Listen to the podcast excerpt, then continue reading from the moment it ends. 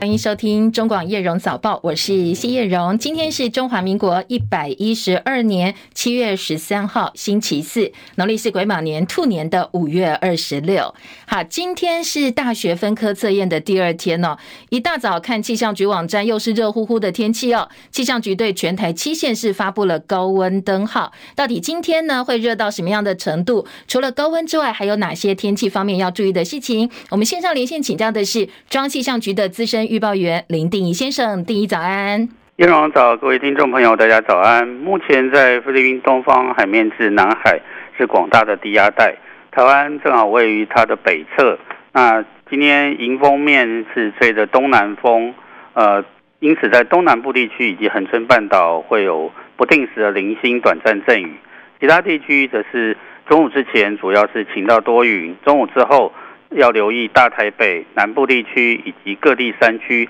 还是可能会有局部的短暂雷阵雨。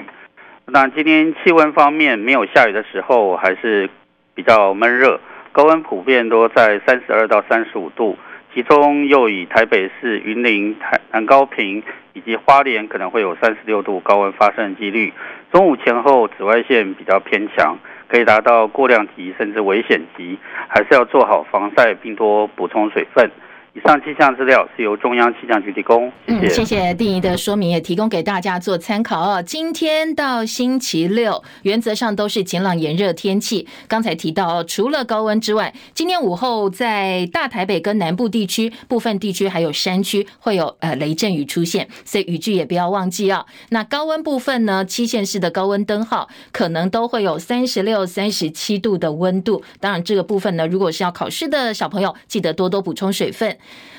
有提到今天是大学分科测验的第二天哦，昨天第一天考的是物理、化学、数学甲跟生物，那今天第二天要考历史、地理跟公民社会。昨天数学甲的非选题，因为计算题的量比较大，所以所有考生哦一出考场都说好难好难啊。那物理倒是变简单了，生物科考生则是因为贝多芬的题目比较多，所以有很多考很细的题目，必须要精熟读背，就是精读哦要。熟背才能够答出真正的正解。化学命题呢，则是全校给全教会给的评价并不高，说今年是分科测验第二届考题跟去年相比没有新意，不符合新课纲的精神。整体来讲，今年的题目都比去年简单，所以分数可能会提高。好，这是昨天分科测验考完之后，包括考生啦，或者是老师给试题的一些评价。当然，今天还有第二天的考试哦，大家加加油，多多补充水分。今天的国际焦点之一，北韩官媒在今天早上证实说，昨天他们朝日本海方向试射使用固体燃料的火星一八型洲际弹道飞弹 ICBM。美国空军上周连续三天派出侦察机到朝鲜半岛进行侦察任务，当然引起了北韩的。高度不满，所以领导人金正恩的妹妹金宇镇呢，她除了证实说对他们昨天试射火星一八洲际弹道飞弹之外，也放话说接下来要炮轰美国本土。另外，在财经焦点，今天清晨收盘的美国股市，最主要是美国六月份消费者物价指数 CPI 年增率百分之三，比五月份降低了一个百分点，这是两年多来的新低，也符合市场的预期哦。但是同时，反映房租、保险等费用的核心通膨还是偏高。外界看了这些经济数据之后呢，普遍评估说，两周之后联准会可能会决定恢复升息。CPI 写下两年多来新低，还是提振了市场的信心，所以美股收盘，道琼涨八十六点，三万四千三百四十七点；标准普尔五百指数涨三十二点，四千四百七十二点；纳斯达克指数呢涨一百五十八点，涨幅百分之一点一五，一万三千九百一十八点；费城半导体涨六十七点，涨幅百分之一点八六，三千七百二十一点；台积电 ADR 今天涨二点六四，涨幅百分之二点六一，一百零三点九美金。深夜收盘的欧洲股市，伦敦股市涨一百三十。三点七千四百一十六点，法兰克福指数涨两百三十二点，一万六千零二十三点。巴黎股市涨，巴黎 CAC 四十指数收盘涨一百一十三点，涨幅百分之一点五七，七千三百三十三点。今天呃，欧洲股市呢，深夜收盘涨幅都超过百分之一哦。伦敦股市涨幅百分之一点八三，法兰克福指数涨幅百分之一点四七。刚才提到巴黎 CAC 指数呢，涨百分之一点五七。美国通膨放缓，加上原油供应收紧，推动原油突破两个月来的波动区间。国际油价是走扬的，其中伦敦北海布伦特原油从四月份以来首次突破每桶八十块美金。纽约商品交易所西德州中级原油包月交割价上涨九十二美分，每桶七十五点七五美元。而伦敦北海布伦特原油九月交割价上涨七十一美分，每桶八十点一一美金。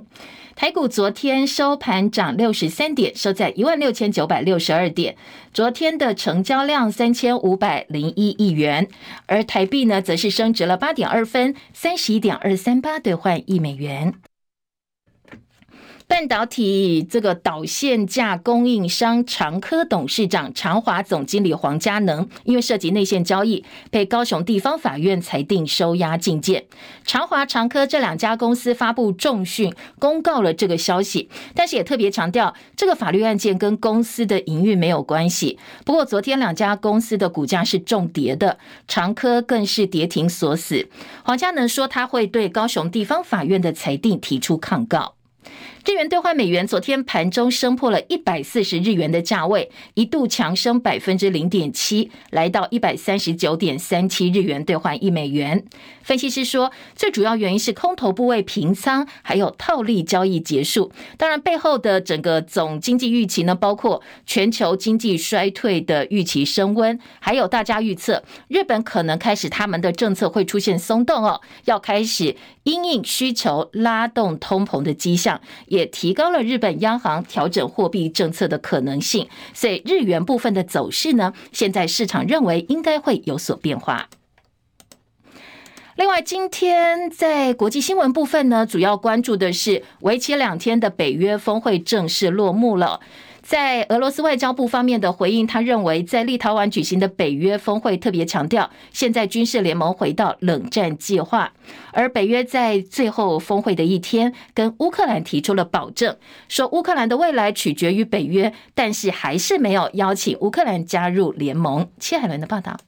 俄罗斯外交部表示，在立陶宛维尔纽斯举行的北约峰会结果表明，军事联盟终于回到了冷战计划。声明指出，以美国为首的西方集体打算透过一切可用手段，包括军事手段来捍卫霸权，批评北约试图用联合国宪章掩盖侵略愿望和行动。俄罗斯外交部并且指出，莫斯科将认真分析维尔纽斯峰会的结果，并且利用所掌握的一切手段和方法做出回应。英国广播公司 BBC 报道，北约向乌克兰表明，他无法得到想要的一切。乌克兰总统泽伦斯基希望获得保证，乌克兰能在战后加入北约，但是北约成员国选择战略谨慎。美国总统拜登和七大工业国集团 G7 领导人在北约峰会上宣布对乌克兰大力支持，但拜登也坦言，在峰会期间没有邀请乌克兰加入，因为联盟正在进行必要的改革。他也强调，乌克兰。还没有准备好加入北约。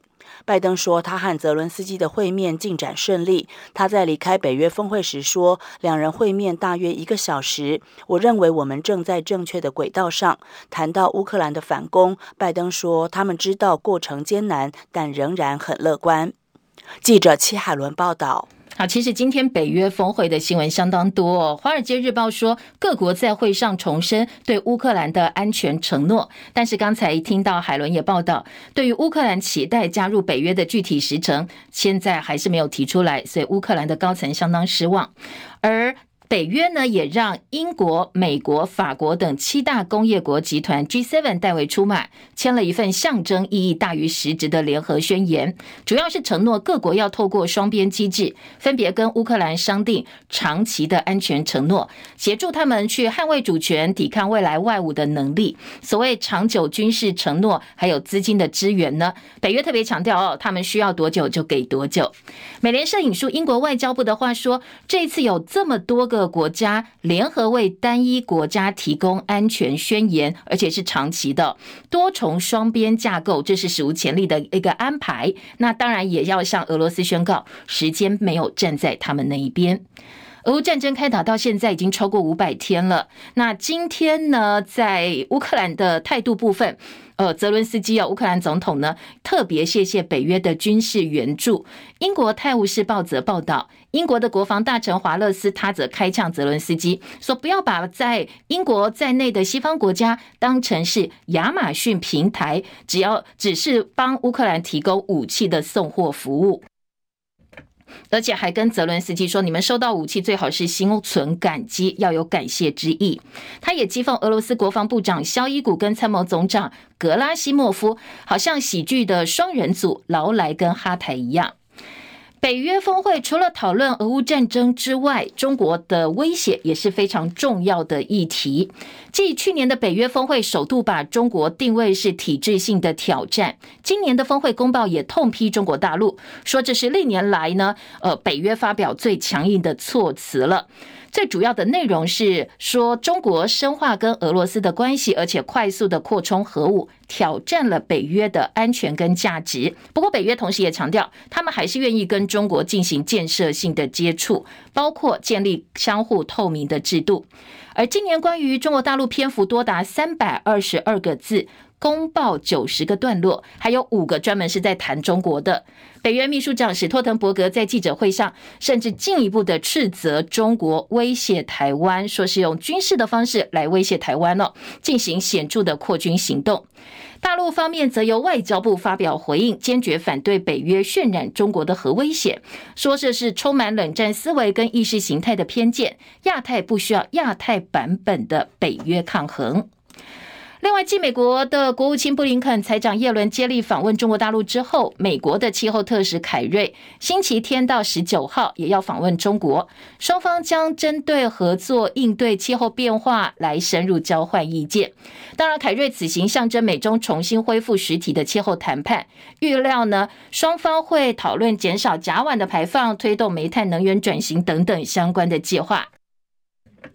这一次的访问行程也是凯瑞二零二零年出任气候特使到现在第三度访问中国。还有多家美国媒体报道，据点在中国大陆的骇客攻击，包括多个美国政府机构在内，一共二十多个组织的电子邮件账号。当然，外界猜测解读说，这显然是要透过间谍行动来窃取机密的讯息。而美国有线电视新闻网 CNN 的报道更指出，包括美国国务院以及商务部在内，通通通都是受害的单位。泰国国会今天要投票选出新的总理，不过因为候选人皮塔他作为国会议员却持有媒体的股份，被控已经违反了泰国的竞选规则规定。根据泰国的选举要求，国会议员是不能够持有媒体股份的。那马上就要投票啦，所以呢，泰国选委会的动作也引起选民高度关注。泰国选委会要求宪法法庭在做出裁决之前，先暂停皮塔的议员资格。而皮塔领导的前进党五月十四号在选举当中拿下了多数的席次，不过接下来他当然也面临很多挑战，所以呢，泰国选委会接下来要调查他到底是不是符合竞选公职的资格，甚至要求要先把他的资格给停权。马斯克宣布成立人工新创的智慧 xAI 公司，跟 ChatGPT 研发公司 OpenAI 较劲的意味相当浓厚。另外，美国媒体最新的报道说，阿里巴巴创办人马云他批评中国大陆监理机关，所以呢，导致旗下蚂蚁集团首次公开募股 IPO 受阻，三年了，三年多了，他的财富大幅缩水。很多人说腰斩，其实比腰斩还要多，他的身家差个呃，现在大概是三百万美金左右。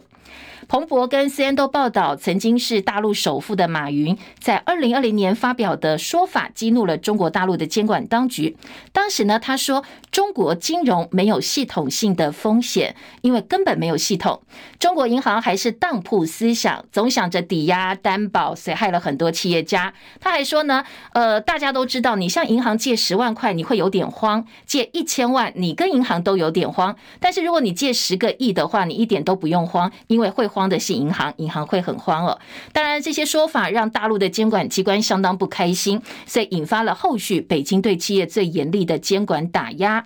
华尔街日报》说，甚至是习近平亲自叫停蚂蚁的 IPO。后面除了蚂蚁跟阿里巴巴之外，就连腾讯、滴滴跟美团这些科技巨头也受到影响。过去两年，马云是淡出了大家的视野。不过，在蚂蚁集团被大陆当局重罚七十一点二三亿人民币之后，外界推测，北京对蚂蚁集团的打压现在可能要告一段落了。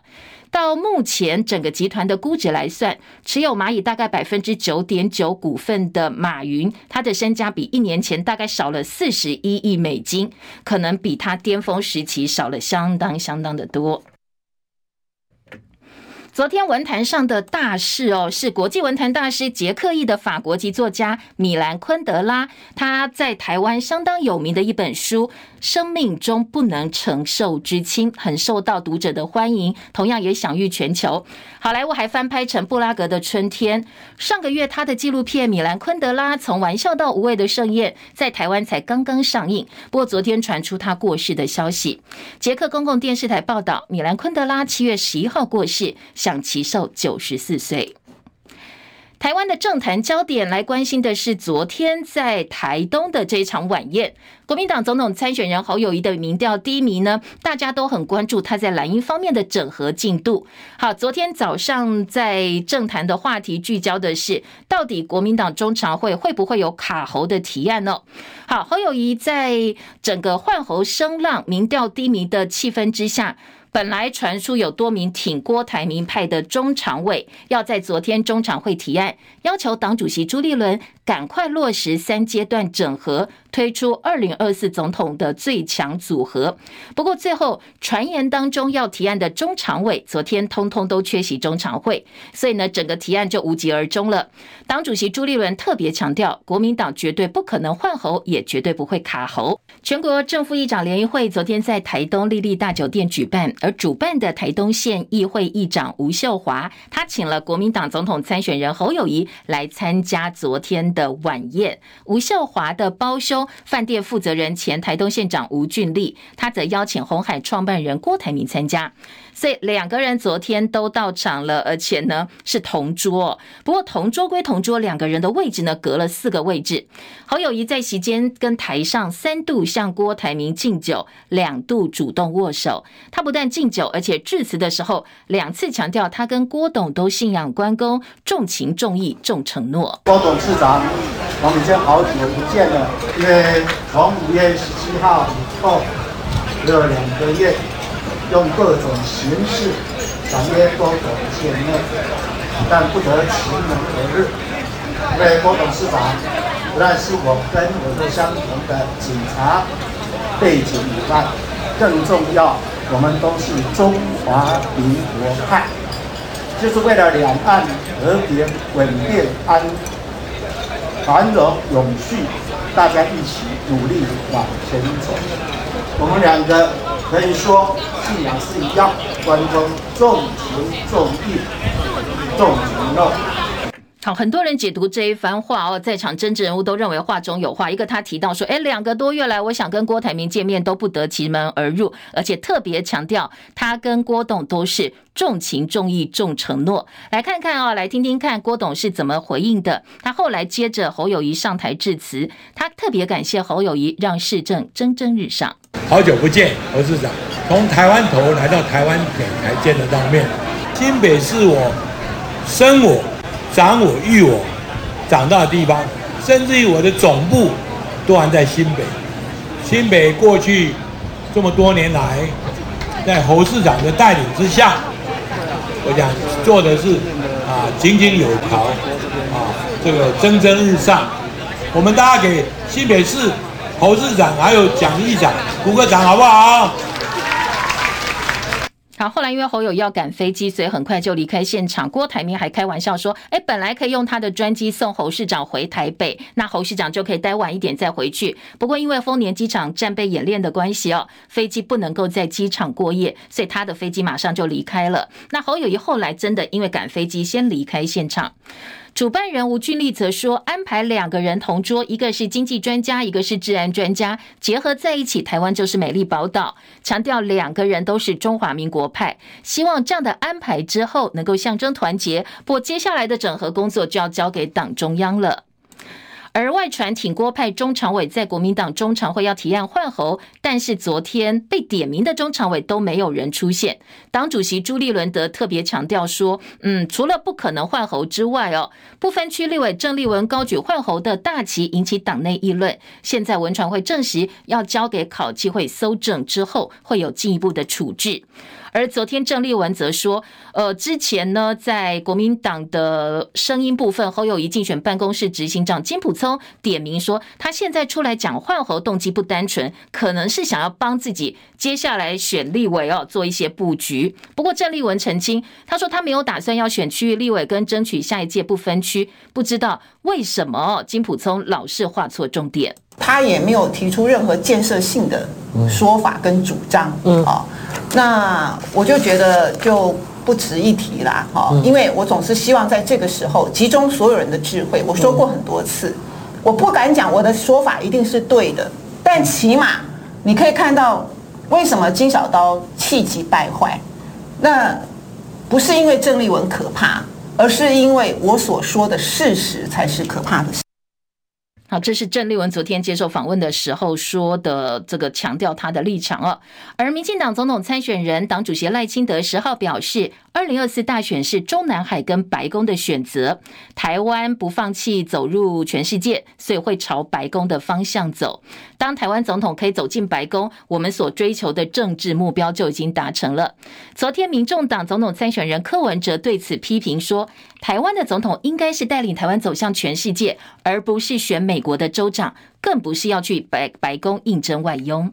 台湾的总统啊，应当是带领台湾走向世界。我们是要当台湾的总统，不是要去选美国的州长，哦，更不是要去应征哦白宫的外佣。我们是要。面向世界去处理嘛？怎么好像，爸，美国是重要盟邦没有错了，但是好像不要弄得好像那，很失去国格。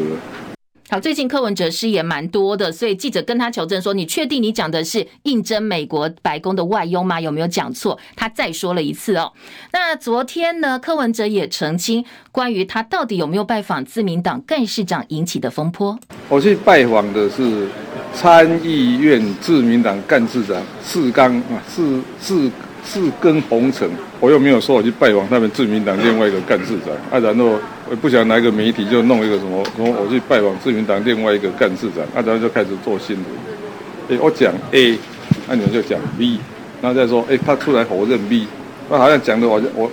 我在说谎的样子。我跟你讲哦，在台湾哦，每天这样这种新闻这样操作哦，在媒体也全部被控制了，我也不晓得怎么办。我根本没有讲人名啊，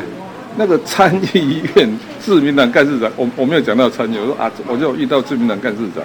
啊，可是我没有讲人名，你就故意把另外一个另外一个干事长的人名都套出来了。好，另外柯文哲先前借不到台北流行音乐中心做他要募款演唱会场地，发表了太监说，引起了相当多争议。子弟兵民众党台北市议员林振宇抢着帮柯文哲发表道歉声明，传出柯文哲好生气，说呢林振宇是在垫高自己。昨天柯文哲也承认他生气了，他说如果他自己做错，应该自己负责，不必别人帮他处理哦。而且真的要出来讲的话，他说也是民众党发言人出来讲，不是林振宇帮他讲。大满贯温布敦八强赛，现在排名世界第三，俄罗斯名将梅迪维夫今天经过五盘大战，打败了非种子美国对手尤班克斯，闯进了温网四强赛。另外，男女单打四强通通出列。陈凯的报道：过去从来没有打过温布敦八强的梅维迪夫，前三盘打完，居然一比二落后给尤班克斯。第四盘也达到抢七，梅维迪夫保持冷静，七比四拿下，再以六比一逆转晋级四强。梅维迪夫全场发出二十八次 ace，五十二个制胜球，只有十三次非受迫性失误。但是两百零一公分高的尤班克斯人高手长，速度也不慢，发球上网战术在草地非常有效。但梅维迪夫专攻尤班克斯的单手反拍弱点。五盘打完还不到三个小时，四个月以前世界排名还在一百名以外的尤班克斯，目前上升到三十一位。排到大满贯种子名单内，梅维迪夫四强则将对上阿卡拉斯。阿卡拉斯过去也没打过温布敦八强，今年他碰到六号种子丹麦的鲁尼，是温布顿从开放年代以来首次两位不满二十一岁的选手在八强对决。但阿卡拉斯只花了两个小时又二十分钟就以直落三淘汰鲁尼，成为二零零七年乔科维奇之后最年轻的温布顿四强选手。鲁尼三盘一共只被破了两个发球局，但全场只有一个破发点，仍然写下生涯温布顿最佳战绩。中广记者陈凯报道。中华职棒消息，年度的新人选秀会旅美十一年的林子伟顺利被拥有状元签的台钢英雄选走。那本来可能是第一顺位的高中强棒王念好，则被第二顺位的富邦悍将指名。最后呢，呃，这个选秀会一共有四十三个人确评中选，其中高中生二十个，大专十八位，业余呢只有两个。中广早报新闻。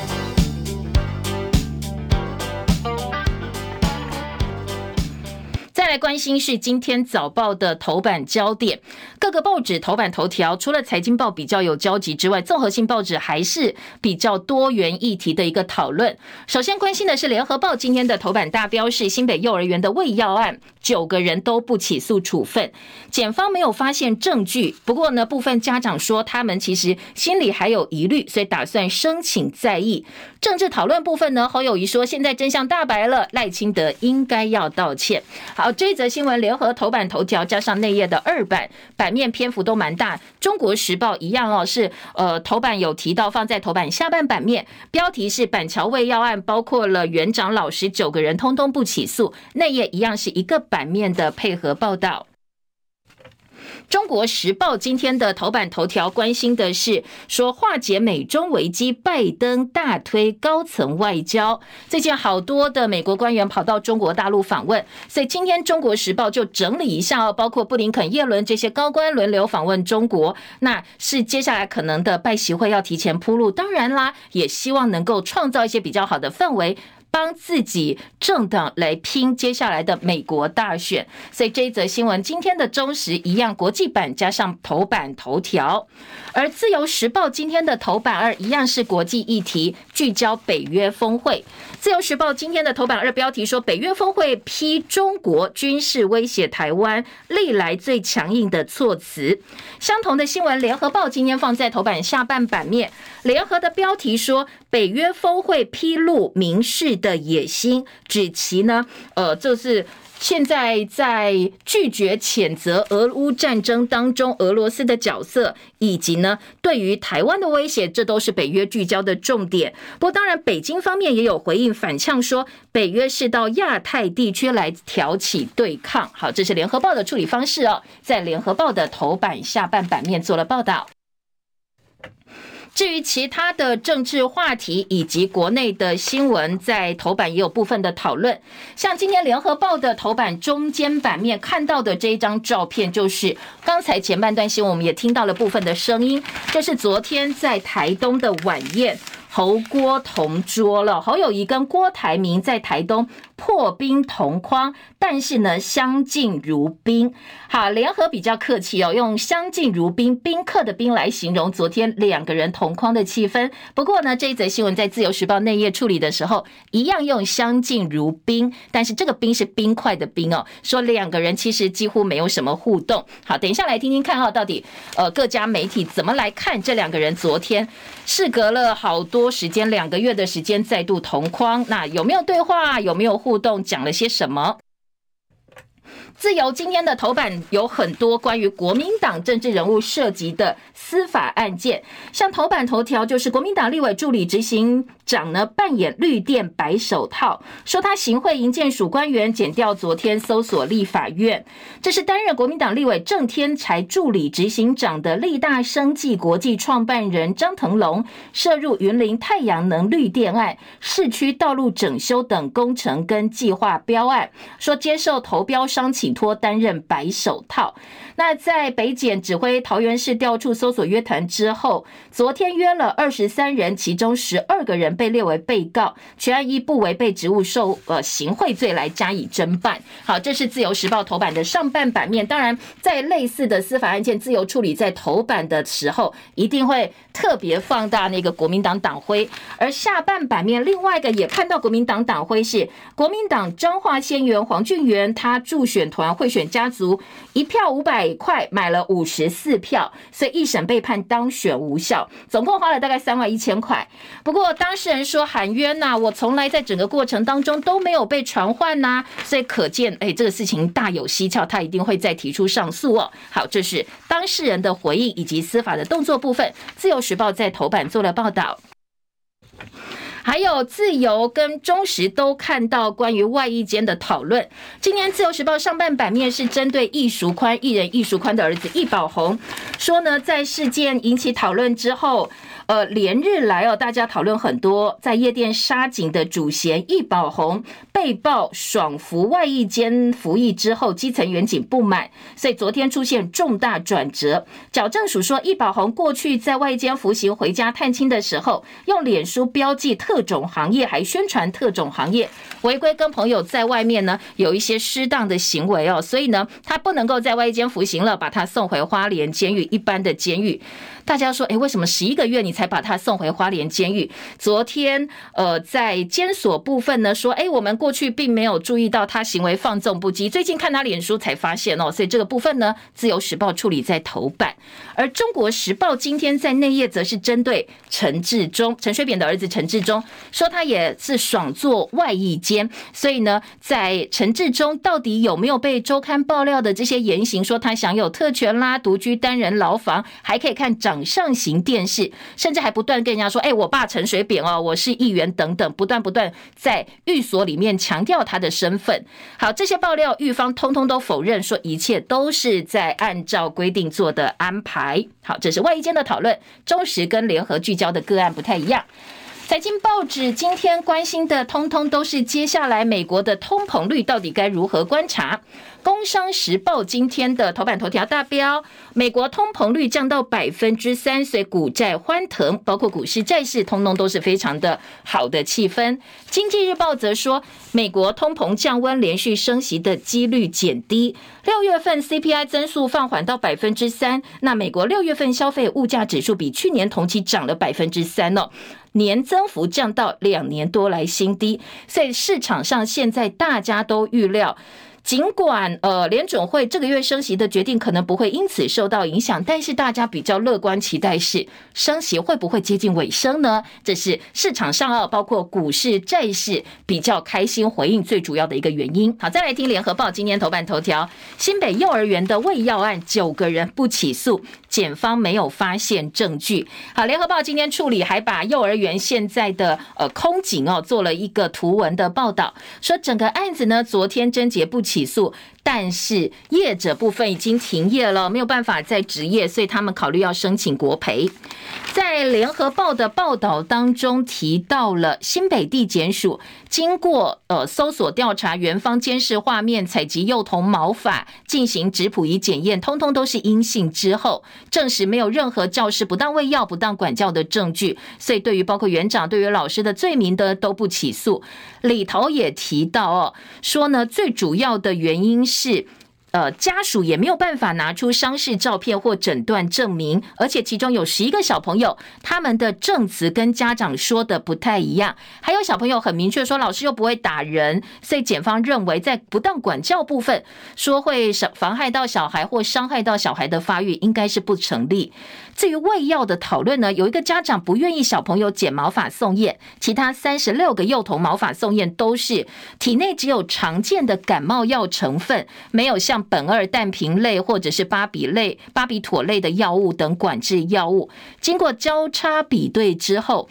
只有极少数委托喂药单内容跟监视画面不符，但是包括电子联络簿跟小朋友就医记录，其实都是一样的。好，这个是在呃检方不起诉处分的理由哦。联合报今天的二版也说，检方另外也厘清了部分大家的疑点，说包括呃小朋友情绪异常，那是怎么回事呢？因为一开始这个案子呢，就是因为呃有家长说小朋友呢出现了一些易怒啦、暴躁啦、拒绝上课的情况，所以怀疑说，哎，小朋友小朋友回来说老师喂我吃彩虹药，才会引爆一连串的事件。但是呃，检方在调查之后认为，小朋友脾气暴躁、抗拒上学，可能是个性或熟悉的老师请长假，甚至家里妈妈怀第二胎都有可能是因素造成的，不见得是被喂这些所谓巴比妥类的药物。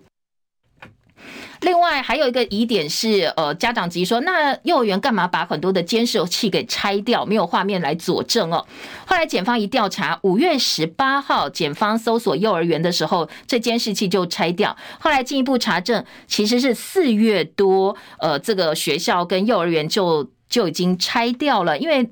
立法院今年初讨论到底要不要强制幼儿园装监视器，教育部三月要求幼儿园填报监视器的装置状况，所以他们跟同业讨论之后，避免被认定幼儿园普遍装，所以强制要求装，增加更新维修的成本。大家一讨论有共识，那就干脆不要，不要让上面以为我们通通都装了，然后接下来我们就被非装不可，非维修不可，所以就拆掉。后来一拆掉就没有装回来了，这是联合报提出来。园方的一个说法，好，在家长的反应部分呢，则认为说啊，当然有部分的疑点，他们并不能够信服，也没有看到真正的毛发检测报告，所以还会再提出其他司法救济。幼儿园因为之前呢已经被撤销了设立许可，呃，所以接下来他们可能会考虑申请国赔哦。今天的联合报在讨论还有几个点哦，说。幼教总会炮轰赖清德，带头制造恐慌，政治人物不要把孩子当子弹乱射。民进党呢，在呃被质疑说带头煽动舆论的同时，民进党也质疑，那你侯友宜六月八号在正大跟学生座谈，也指控说幼儿园老师居心叵测啊，而且呢说他们呃对幼儿做出让人痛心的事。新北市还把幼儿园废照跟裁罚，那你当初的废照处分，你又怎么做解释呢？昨天在侯友宜部分，他说赖清德，你制造整个社会的对立跟呃这个舆论的风向，你必须要道道歉。先前侯办也针对呃赖清德提出了告诉嘛，七月一号去提告，过了十一天，昨天侯办发言人黄子哲他再度出来说，我再给赖清德一次机会哦，如果你二十四小时之内跟社会大众、家长以及新北市政府侯友宜市长道歉，那就算了，否则呢，我就不撤回法法律方面的告诉。联合报另外一个讨论是记者王惠英的特稿真相大白之后，侯友宜现在要怎么样去挽回他流失的选票？因为在民进党过去这段时间呢，是把新北幼儿园的喂药案跟过去疫情期间的恩恩案来做上连结哦，说这犹如恩恩案的翻版。当然，呃，信者恒信啊。但是呢，在这段期间，因此灼伤了侯友宜的形象，还有你执行政策的能力，你管理整个市政的能力，影响到部分流失的选票。联合报说，你现在暂时落幕的喂药案之后，你的选战节奏、团队战力跟蓝营整合，你有没有办法清理每个战场，把你过去流失的选票给拿回来呢？这恐怕哦，对于侯友宜来讲，将是另外一个挑战。好，幼儿园的喂药案，除了呃有这个联合报的报道，当然其他报纸包括中国时报也有很多的讨论哦。我们来听听看，在其他报纸部分有哪些进一步的说明。当然，中国时报也是针对赖清德的部分说，赖清德过去煽动必须要负起责任。好，再来听的是联合今天头版中间版面关于侯友谊、郭台铭在台东破冰同框的这张照片图文报道之外。后续一些现在蓝营整合的消息，今天在联合报、中国时报、自由时报都看到了。联合报三版版头挺郭派，昨天在国民党中常会并没有卡侯提案，但是不代表没有，而是暂时没有。联合报今天三版大标就告诉你，挺郭派未提案，下周中常会见，没有办法达到提案门槛。昨天连署只有一个人出席，侯友谊昨天的回应是：当然党员支持我是理所当然，而朱立伦则重申换侯是谣言，绝对不会换侯。那到底挺郭派会不会延到下周再？在提案。提案人中常委尤家富说不知道，连署提案人中常委邱素兰也说不知道。不过，哎，今天联合报有引述据了解不具名的人士说，下周见一定会提，下周中常会揭晓。各方使力解危机，反侯派现在还在努力运作拉人当中。说当然，昨天没解除维系，暂时呃解除，是因为挺侯派的中常委、党中央、侯办大家都在努力把人拉回来啊，接连接手，所以昨天暂时画下句点。昨天在台东征召之后，侯郭第一次见面为互动。台东正副议长晚宴，侯提关公重情重义重承诺。记者朴敏正特稿说，互道好久不见。蓝英看到和和解哦，是呃这个团结的机会了吗？记者朴敏正观察说，当然你相对侯友谊来讲，郭台铭更热络，更放得开，双方互动不多，但是蓝英还是期待有和的机会。那上面只要老板和了，下面的人就不会再放话，只要见面，通通都是好事情。而在柯文哲部分被问到，哎，你看侯郭同台了，那你怎么看呢？昨天柯文哲说，台湾那么小，总是会碰到的。而自由时报则说，隔空互道，好久不见，侯郭同桌零对话，相敬如宾，冰块的冰。那在整个民调的部分呢，扭转民调劣势，侯友谊下周连续有三天造势活动。另外，今天在自由也点到郑丽伦开炮，党中央呛祭出党纪。那当然，很多呃跟郑丽文立场一样的人说，你国民党真悲哀啊！现在只沦落到什么都没有了，只剩下党纪而已哦。而中时说卡喉政变流产，朱立伦说不可能换喉，帮下周的造势提前现在开始准备了。而且选战观察记者幕后说，昨天卡喉。政变所谓的呃这个流产呢，是因为连夜固庄，一度情势凶险。好，这是今天在呃中国时报的报道。他呛赖清德说，选总统并不是去应征白宫的外佣。好，这句话呢，当然引起了很多讨论哦。痛批中南海跟白宫的选择，说另一方面也回击了，针对柯文哲呛赖清德说他自己去应征美国白宫的外佣，而不是跟美国平起平坐。但是绿营立委说他就。是言辞粗鄙的外交草包，呃，这种论调呢，更符合中共的利益跟论点。好，这个是呃绿营方面的回击。当然，这是王定宇说的。过去呃柯文哲帮王定宇站台很多次，所以昨天记者也拿王定宇的说法去问柯文哲，柯文哲就说他没品哦。以前我也讲两岸一家亲的时候，你还请我去帮你站台呢，你当时怎么没有来质疑我是中共同路人呢？而王定宇则说：“难道日韩领袖也是到白宫去应征外佣的吗？”好，当然双方你来我往哦，隔空互呛。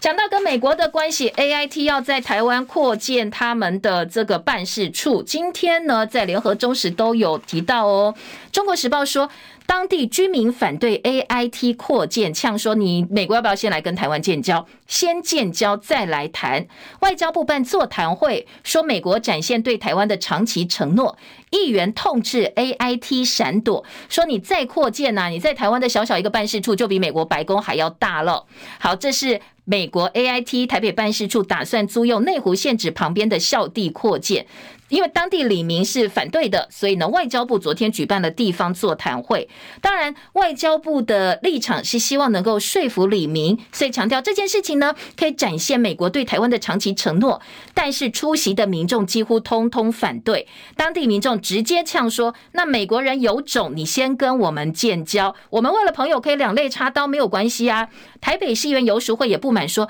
你 AIT 到底为什么要这么大的空间呢？难道你在台湾必须要一个这么大的空间，比美国白宫还要大吗？”好，这个是呃今天的《中国时报》。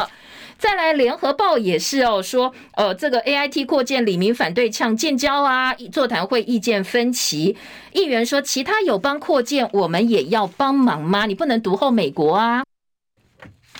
与此同时，另外一则新闻是，你知道吗？美国国务院领务局发表的定期检视、微幅修正的旅游警示，在对台湾的部分，还是保持去年十月更新最安全的第一级。但是最近更新的版本跟前面有一点点不一样哦。在内容部分呢，他们把两个部分提到国家 country 的字眼给删掉。好，特别最新的更新，把里头呢，只要我们有提到的这一段，只要有提到 country 国家，统统删掉。很多人说啊，一定是老共施压哦，难道美国你服软了吗？借由对于台湾名称方面的修正，靠近老共一点，希望能够释出对老共的善意。还有昨天这一则新闻，联合报看起来是有一点点呃，发表声明跟这个府方啦，或者是跟执政党有点呃这个。低头了，这是在昨天跟上一次联合报其实两次来报道说，在美国的压力之下哦，我们要发展生物战剂，有所谓的 P 四实验室。今天联合报是利用在四版的这一块哦，做了一个澄清的报道，先把总统府的说法做报道，下半版面呢则有一小块是联合报的声明。上半版面的重点是总统府的说法，特别强调台湾是民主国家，保障言论新闻自由，但是不能够容忍假性假讯。息或错讯息的发布，强调我国不会也没有发展生物战剂的计划，说也没有联合报拿出来的这个会议记录啦，说这个会议记录呢，包括使用本党这些字眼跟行政院相关会议记录的一般语法都不一样，里头又有很多的错。就质疑联合报发布的是假消息了哦。那联合报自己发表的声明说，P 四新闻实验室从报纸的立场、媒体的立场说，我们在刊登之前已经履行了查证义务，跟相关单位去做回应，而且做了平衡的报道，希望能够尊重新闻媒体自呃自由跟民众知的权利。好，这是联合报的处理方式。自由时报今天的二版版头是选战倒数半年，赖清德说防守是最后胜负的关键。当然在，在呃区域立委的布局部分呢，昨天赖清德也公布，民进党提名六十九席的参选人。包括了国际部主任谢佩芬，他是要来对决国民党的王宏维哦；青年部副主任谢子涵，阳明交大的教授曾盛凯等人，其他呢有四席是保留合作的空间。国民党提名六十三席，四席礼让友党，民众党敲定六席，其中桃园布了重兵。好，这是各党的立委选战布局部分。昨天赖清德用棒球术语来形容最后的选战，说失误少的人就能够赢得最后的胜利。中国时报今天的头版，美国媒体分析，布林肯、叶伦这些高官轮流访问中国，气候大使凯瑞十六号也要飞北京，就是希望能够呃帮美国大选做准备，为 APEC 拜习会铺路，接下来建立一对一的管道，打造关系的新基础。台湾地位仍然是美中两强最棘手的问题。而在《旺报》部分，就说美国气候特使接连访问中国大陆，希望呢能够更确保美中之间的沟通。旺报二版版头，北韩再射洲际飞弹，这一次射程是涵盖全美国，滞空七十四分钟创纪录。当然，这个东西呢，接下来可能美日韩都会有所反应哦。好，在中国时报的二版部分提到，行政院版本的性平三法要重惩权势性骚，加重其刑的二分之一，最重可以判三年，新增民事惩罚性的赔偿，而最高可以达到法院判决的六倍。外衣间条例部分，现在在野党同意要加严遴选的资格。自由今天的头版头条是报道国民党立委助理执行长扮演绿电白手套。那中国时报内页则说，绿营方面执政党的非核家园执行政策，现在也有绿电工程的贪污案。内政部营建署办理云林县太阳能光电发电设施标案，业者呢在行贿的部分，营建署的组长涉嫌收贿数百万。好，这个是呃中国时报的标题哦，把聚焦在营建署的副署长。收贿的部分，大学分科测验偏难，数数学甲、化学顶标可能会降一级分。数学甲真的数量计算题又大又不容易写完，所以考生呢反应普遍都说太难了。二十七位北科大学生引发的白饭之乱，网络上正反声音都有。那在热炒店老板昨天最新公告道歉之后，已经宣布了十六号开始无限期的暂停营业。所以网友又开始去炮轰北科大学生的脸书喽，说好吧，你把老板弄收店满意了吗？为了你们吃饱，现在员工都没有饭吃，老板被迫停业了。不过当然，这起案子呢，网络上也有部分网红整理了，说其实在炒新闻的是热炒店老板主动面对。对媒体发消息等等。那老板昨天也出来讲话了，说我接到很多骂人的电话，而且呢，甚至不断去肉搜我，把我过去不好的一些呃经历啦、不好的一些故事，通通都翻出来了，对他造成了伤害。所以热炒店现在开始无限期的停业。昨天有一个四十六岁陈姓男子不满他的女朋友提出分手，趁着女朋友回到同居的地方搬东西的时候，竟然拿菜刀哦把他的前女友给砍死了。这是今天的社会新闻比较看到呃比较多的一个新闻焦点。还有在呃我们时间到了，其实今天的。影剧新闻还有说黄建伟哦被曝他下药跟人妻发生了不伦的关系，但是他否认哦，说我所有的和解书通通都是逼迫的情况签出来的。不过当事人是否认黄建伟的指控。我们时间到了，谢谢大家收看收听，明天见喽，拜拜。